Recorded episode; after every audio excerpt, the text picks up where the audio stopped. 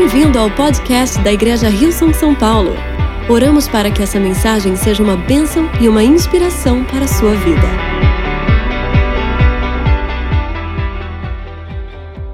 Amém. A gente vai ler uma passagem que está em João, capítulo 12, do verso 20 ao 36, na tradução A Mensagem. Se você não tiver a tradução A Mensagem com você, você pode olhar no telão, a gente vai ler juntos.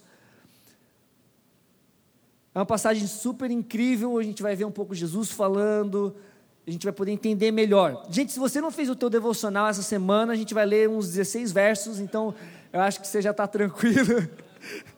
Então vamos lá, gente, vamos ler juntos, começando no verso 20. Diz assim: Havia alguns gregos na cidade que tinham vindo para adorar na festa. Eles se aproximaram de Filipe, que era de Be Be Betsaida, na Galileia, e pediram: Queremos ver Jesus. Pode nos ajudar? Quantos aqui querem ver Jesus hoje? Amém? Ele está aqui, a gente pode se encontrar com ele. Filipe contou a André e ambos foram consultar Jesus. Ele respondeu: O tempo é agora. Repita comigo: O tempo é agora. Se você está buscando um título para essa mensagem, é O tempo é agora.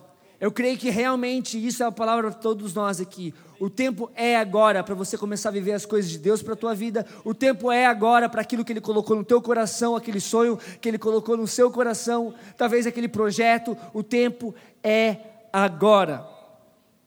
Chegou a hora do, de o filho do homem ser glorificado, falando de si mesmo aqui, Jesus.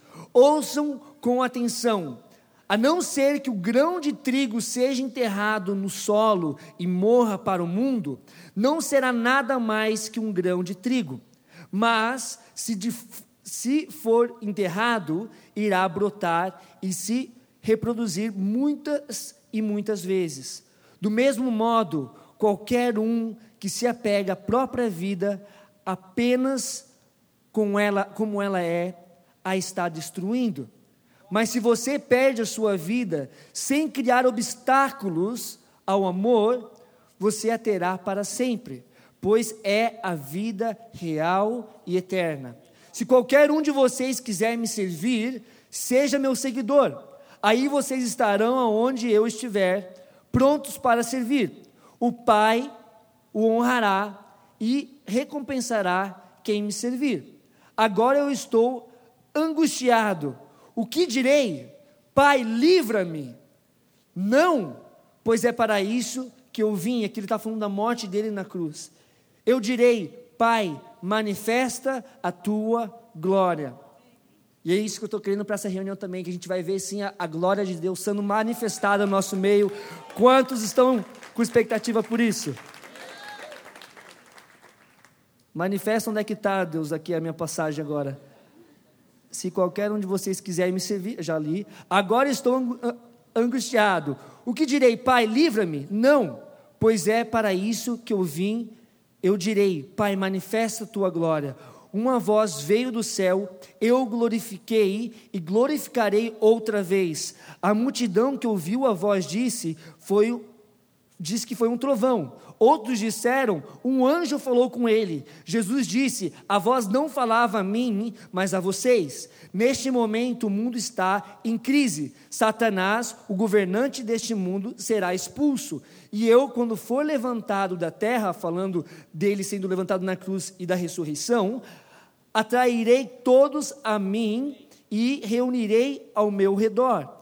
Ele disse isso para mostrar como iria morrer. Vocês na multidão responderam, vozes na multidão responderam: Sabemos pela lei de Deus que o Messias permanece para sempre. Como pode ser necessário, como você diz, que o filho do homem será levantado? Quem é esse filho do homem? Jesus disse: Por um breve tempo a luz ainda estará entre vocês. Andem nessa luz, para que escuridão não os destrua. Se você anda no escuro, não podem saber para onde está indo. Se tem a luz Creiam na luz. A palavra fala que Jesus é a luz no mundo. Creiam na luz. Então a luz estará dentro de vocês, brilhando na vida de cada um, e vocês serão filhos da luz. Vamos dar uma salva de palmas para a palavra de Deus. Eu gostaria de te convidar a orar, entregar esses próximos momentos na, nas mãos de Deus. Pai, que privilégio poder estar na tua casa. Que privilégio poder escutar, Senhor, da tua palavra, Deus. Obrigado porque tu se agrada em falar com cada filho teu. E aqui tem muitos e muitos filhos. Meu Deus, eu sei que tu se alegra com isso, com a presença de cada um deles. A gente pede, Pai, que tu venha, nos, venha me usar aqui e que tu venha realmente trazer a tua palavra no nosso coração, que a gente venha sair daqui cheio da tua presença, cheio, Senhor, de convicção daquilo que tu nos chamou para fazer. Pai, que a gente venha entender a grande vida que tu tem para nós, no nome de Jesus. E todos juntos dizemos: Amém. Amém. Gente, quantos aqui, acho que a maioria já recebeu a pergunta quando criança, do que, que você queria ser quando crescer? Vamos fazer a enquete. Quantos aqui, quando criança, queriam ser jogador de futebol? Levanta a mão. Bastante, dá para fazer uns dois times. Quantos aqui queriam ser médico ou médica? A próxima aqui é uma que lá na minha sala de aula era geral. Quantos aqui queriam ser veterinária ou veterinário? Levanta a mão. Ah, tem um monte de profissão, né, gente? Se a gente for assim. Mas olha só, uma coisa engraçada é que quando era. Quantos aqui do Young Free, vamos dizer, quando vocês eram crianças? Quando vocês eram, que vocês são adolescentes. Astronauta. DJ. Boa, dá para fazer uma rave lá no, no espaço. Se juntam os dois aqui. Não é? Não, porque não pode. Na velocidade do som ainda.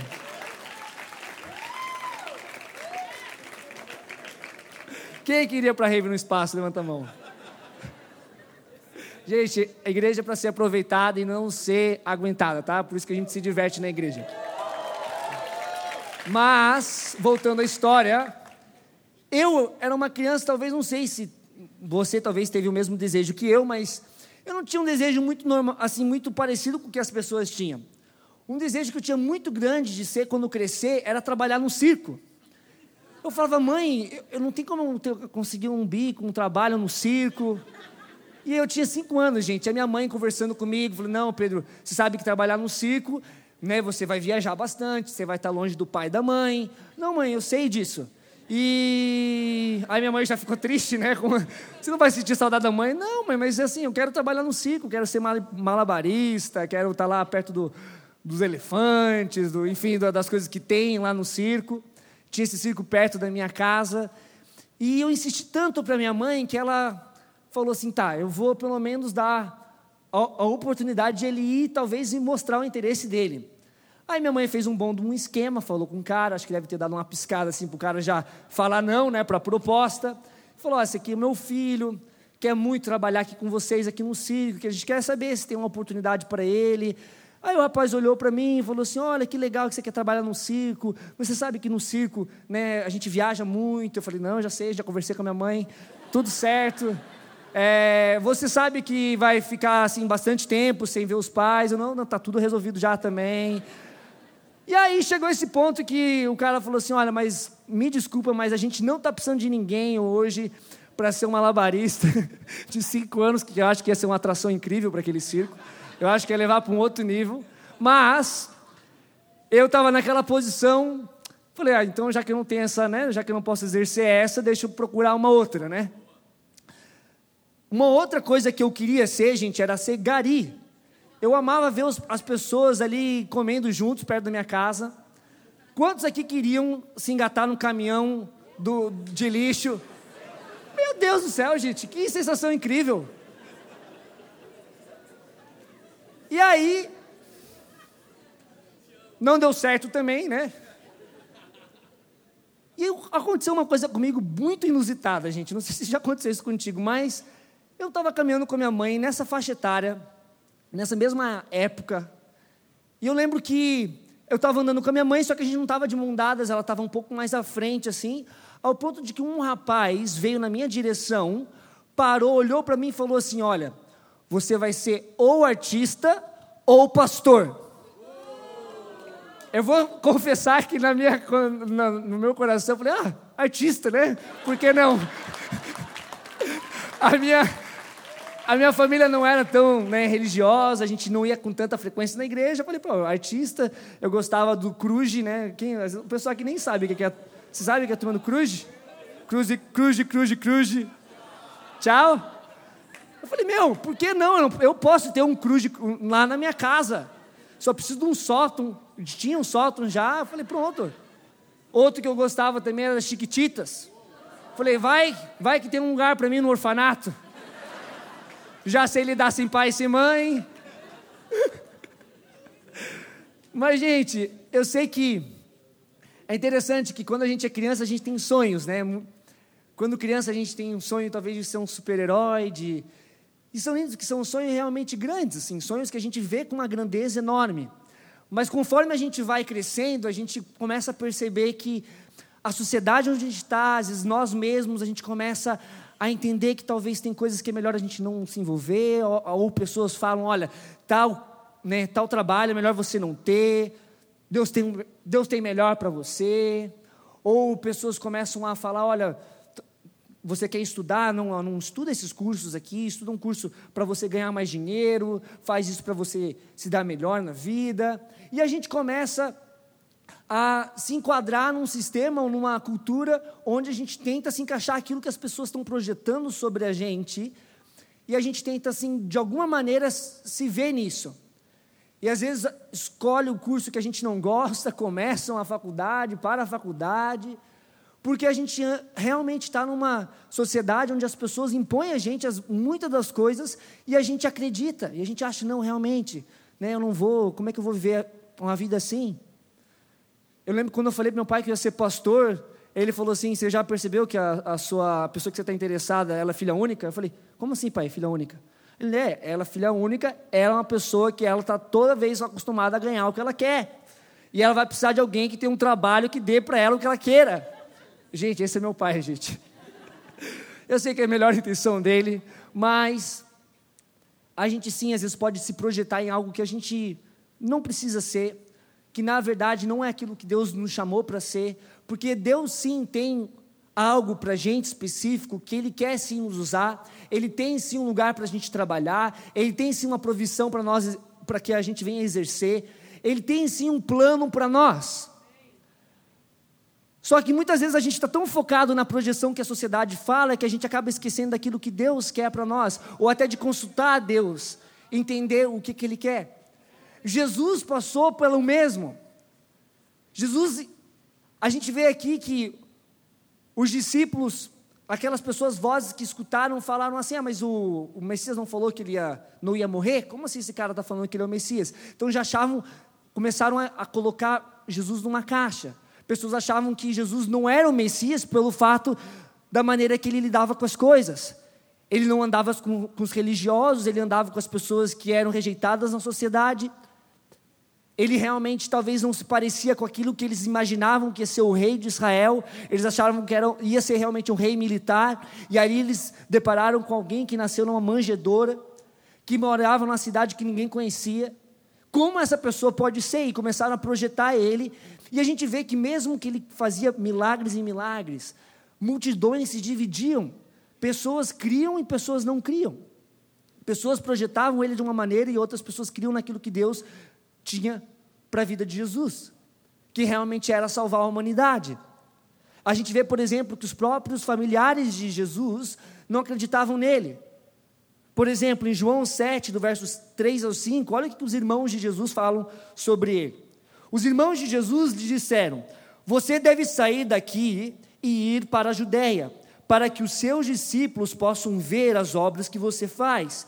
Ninguém que, se, ninguém que deseja ser reconhecido publicamente, em outras traduções fala ser famoso, age em segredo. Visto que você está fazendo essas coisas, mostre-se ao, ao mundo, pois nem os seus irmãos criam nele. Os irmãos tinham ideia errada de Jesus, achando que ele ia ser só um popstar. E eu imagino que os irmãos provavelmente escutaram a história do nascimento de Jesus, escutaram tudo o que aconteceu, viram que realmente foi algo impactante. Pessoas vieram falando que ele é o rei dos reis, que ele ia ser realmente o Messias, mas depois de 30 anos, ah, eu acho que não é, acho que era. O pessoal talvez enganou e começaram a projetar Jesus de outra maneira. Só que Jesus, ele não permitiu ser influenciado por essas coisas, ele não permitiu aceitar aquilo que as pessoas estavam falando para ele. Até mesmo os discípulos, quando eles, a gente leu aqui que eles foram se consultar com Jesus, o motivo pelo qual eles foram consultar com Jesus é porque Jesus várias vezes, até mesmo falou para eles assim: olha, é para vocês não falarem que eu sou o filho do homem, é para vocês não falarem que eu sou o Messias. O meu tempo não chegou. Ele falou isso para os discípulos, ele falou isso para a mãe dele, ele falou isso para os irmãos dele. Então, quando os, os gregos queriam ver Jesus, eles assim, não, vamos consultar, né? Porque vai que não é para a gente, não é o tempo ainda. Só que dessa vez a resposta foi totalmente diferente. Dessa vez, Jesus, cheio de convicção, falou: O tempo é agora. Como a gente viu o título da mensagem, é: O tempo é agora. E eu creio mesmo que para muita gente aqui, para todos nós, a gente vai poder entrar no novo tempo de Deus nas nossas vidas. Quantos me dizem amém? E para que a gente entre em tudo aquilo que Deus tem para nós, para tudo aquilo que Ele tem planejado para nós, eu gostaria de falar de três decisões que a gente tem que fazer, que a gente tem que tomar, para que a gente entre em tudo aquilo que, que Deus tem para nós, que a gente pode aprender nessa passagem. Que diz que, número um, primeira decisão, morrer para nós mesmos. A gente viu no verso 24 que diz: Ouçam com atenção, a não ser que o grão de trigo seja enterrado, falando dele mesmo, Jesus, no solo e morra para o mundo, não será nada mais que um grão de trigo. Jesus está falando assim: olha, se eu não morrer, eu vou ser só eu na eternidade, com Deus Pai, com o Espírito Santo, mas nenhum de nós aqui estaria incluso nisso. Se é necessário que eu morra, porque ele realmente entendia pelo o chamado, da, da chamado dele para vir para o mundo, era sim salvar a humanidade, era sim salvar eu e você, para que sim a gente pudesse ter vida eterna dele, para que a gente pudesse ter uma vida abundante nele. No verso 27 a 28 diz: Agora estou angustiado, o que direi, Pai? Livra-me. Não, pois é para isso que vim e direi: Pai, manifesta a tua glória. Então ele entende que era para aquilo que ele tinha vindo. Mas se for enterrado, irá brotar e se reproduzir muitos e muitas vezes. A gente entende que o que ele está falando aqui é reproduzir, sim, outros grãos. E esses grãos são cada um de nós. Ele colocou sim um grão dentro de você. A palavra fala que Deus colocou em nós, em Eclesiastes, eternidade. E quando a gente morre para nós mesmos, a gente vive a vida que Deus tem para nós. E muitas vezes morrer para nós mesmos significa a gente parar de pensar em somente em nós e começar a pensar talvez na outra pessoa. Talvez morrer para você mesmo significa você ir para aquela pessoa que você não se sentiria confortável de falar e você pedisse desculpa para ela. Ou talvez você buscasse um, um reconciliamento com um familiar, talvez com um pai, com alguém que fez mal para você. Não é confortável morrer para si mesmo. Eu posso dizer, não foi confortável para Jesus e para a cruz. Tanto que quando ele ora no Monte da Oliveira, ele fala: Pai, se for possível, afasta de mim esse cálice. Mas seja feita a tua vontade, não a minha. Quando a gente faz a vontade de Deus, mesmo quando a gente é contra ela, a gente está morrendo para nós mesmos.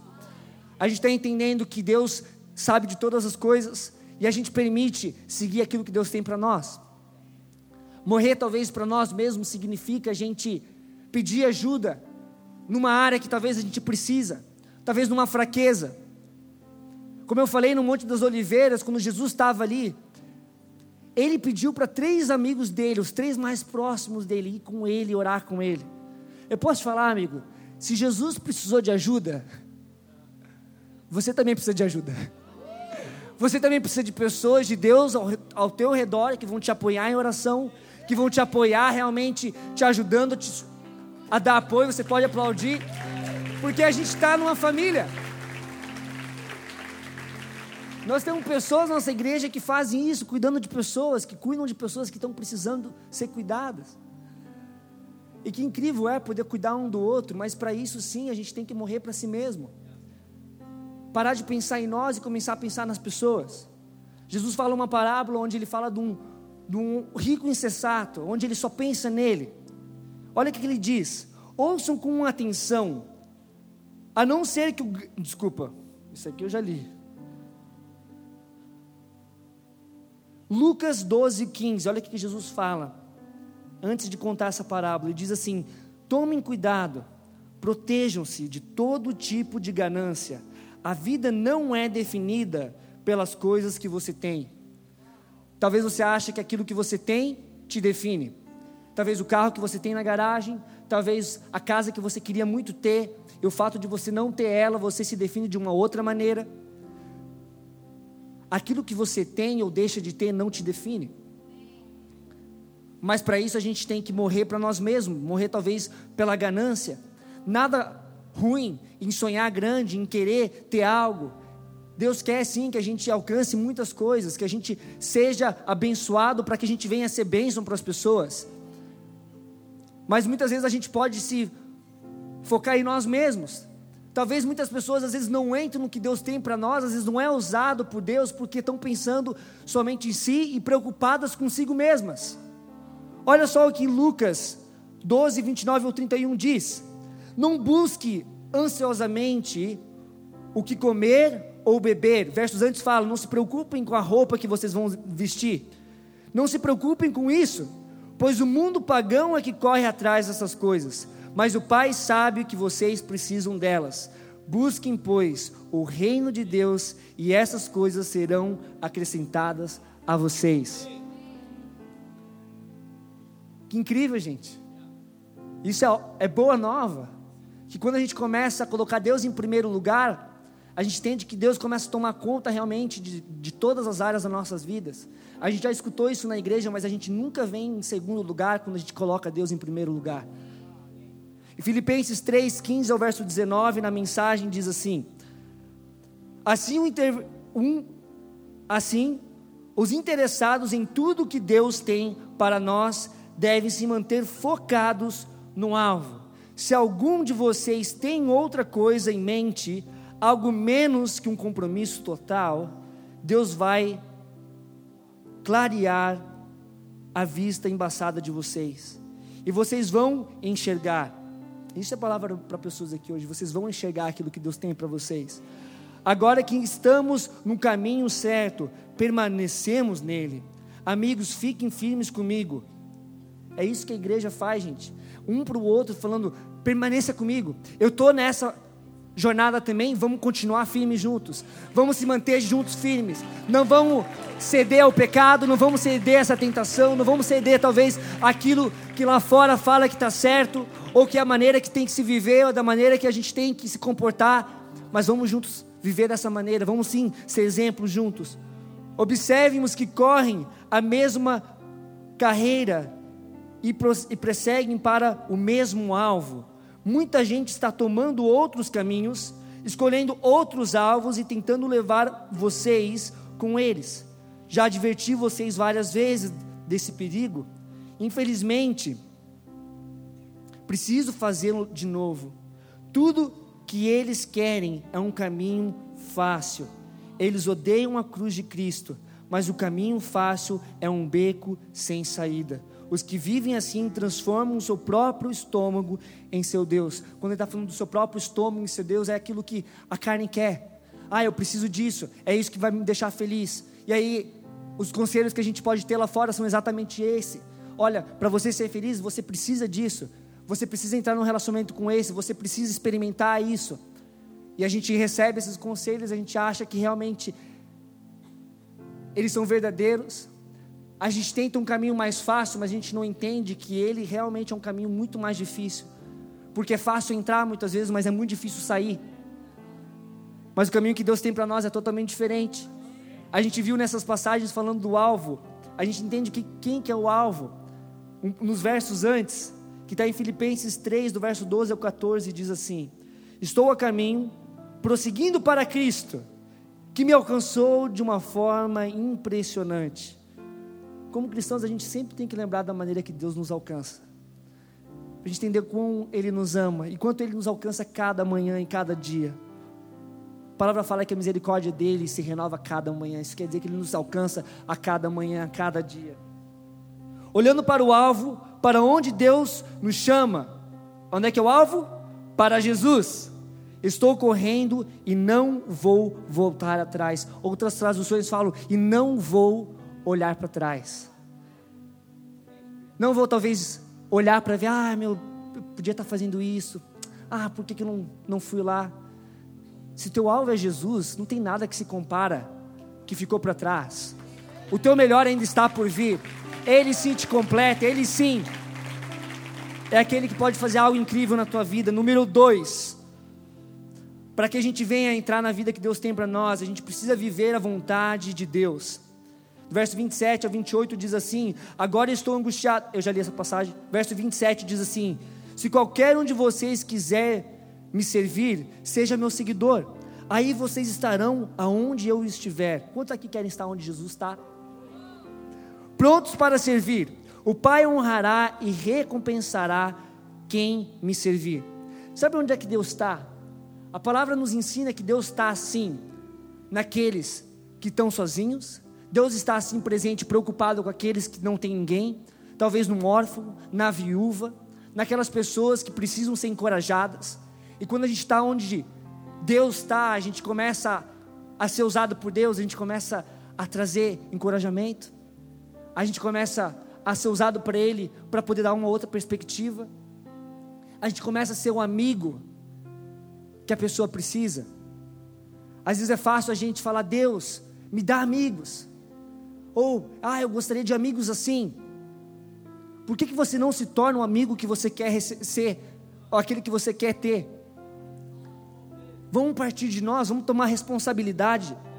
Em 2 Coríntios 6, do verso 1 ao 4, diz assim: Somos seus companheiros nesta obra, por isso imploramos, não desperdicem nem um pouco a maravilhosa vida que Deus concedeu a vocês. Ele nos lembra, aqui um amigo encorajando o outro amigo, o que, que Deus falou para eles? Ouvi o seu chamado no tempo certo no dia em que você precisou de mim, eu estava lá para ajudar. Falando de Deus. Pois bem, agora é tempo certo. Olha o amigo encorajando. Agora é o tempo certo para você, para que ele ouça vocês e os ajude. Encorajando o amigo falando, você pode sim ter ajuda de Deus agora. Esse é o tempo certo. Não é porque talvez você já errou 30 vezes, ou 10 vezes, ou 15 vezes, a mesma coisa. Toda vez que você vai para Deus, é o tempo certo nada de deixar para depois. Pois bem, agora é o tempo certo para que Ele ouça vocês e os ajude. Nada de deixar para depois. Não frustrem a obra de Deus. Não façam um corpo mole, nem lancem dúvidas sobre o que fazemos. Nossa obra como servos de Deus tem valor em todos os aspectos. As pessoas nos observam enquanto estamos a postos em prontidão, inabaláveis, em tempos difíceis, maus e trabalhosos. É assim que as pessoas vão começar a nos ver, uau, como essa pessoa consegue, ela é inabalável, ela consegue enfrentar cada obstáculo e querem conhecer a Deus. A segunda, a terceira coisa, a terceira decisão é brilhar a luz de Cristo. Desculpa, é ser filhos da luz, que que, que, querendo ou não é o que o Filho da Luz faz, é brilhar a luz de Cristo. A gente vê no verso 35 ou 36, Jesus disse: Por um breve tempo a luz ainda estará entre vocês, andem nessa luz para que a escuridão não os destrua. Se vocês andam no escuro, não podem saber para onde está indo. Se tem a luz, creiam na luz. Palavra fala que Jesus é sim a luz do mundo. Creiam na luz. Então a luz estará dentro de vocês brilhando a vida de cada um de vocês, serão e vocês serão filhos da luz. Eu posso te falar, é interessante que um dos meus sonhos quando criança acabaram se tornando realidade na Austrália. Eu fui ser gari, fui trabalhar na limpeza de uma faculdade.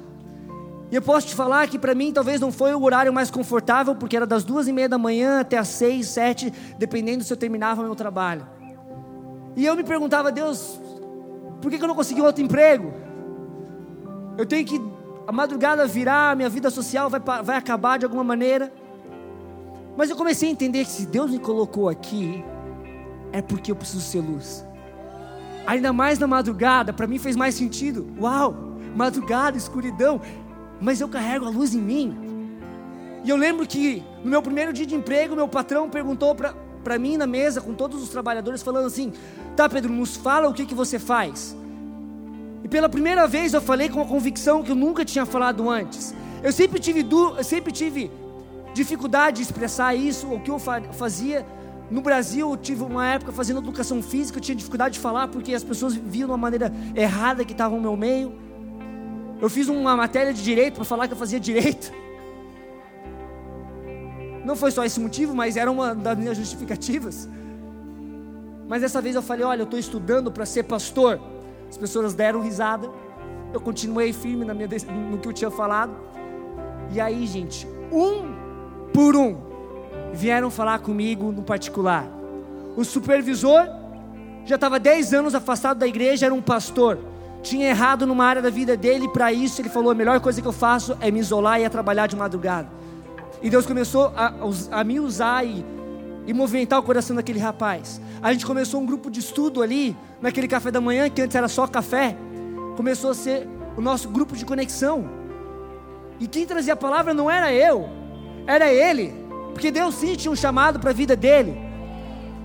Em Timóteo 1, 9 e 10 diz assim: O que podemos fazer é perseverar pelo poder de Deus, que primeiro nos salvou e depois nos chamou para a sua obra santa. Não vivemos só como salvos, igreja, vamos viver como chamados por Deus. Salvação por ser salvação, a gente não ajuda ninguém, mas a gente veio para popular o céu juntos.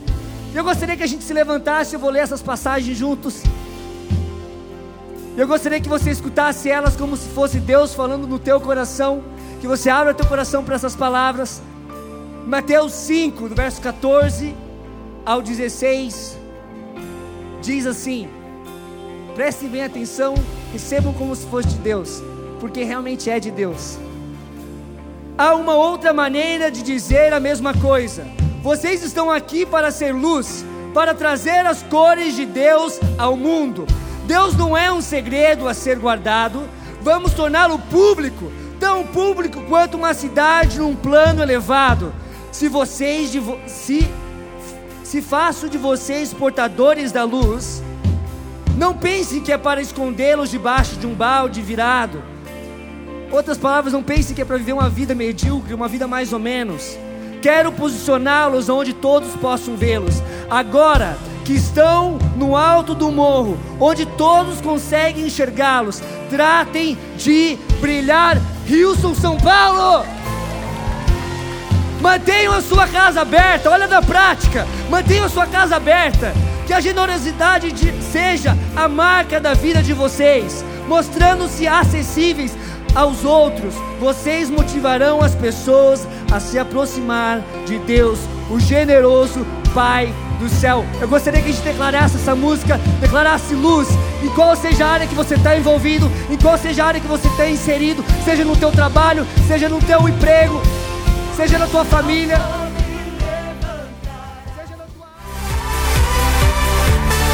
Obrigada por ouvir o podcast da Igreja Rio São São Paulo. Esperamos que você tenha sido desafiado e inspirado. Se gostaria de visitar nossas reuniões aos domingos, você pode encontrar mais informações em nosso website www.hilson.com/são paulo.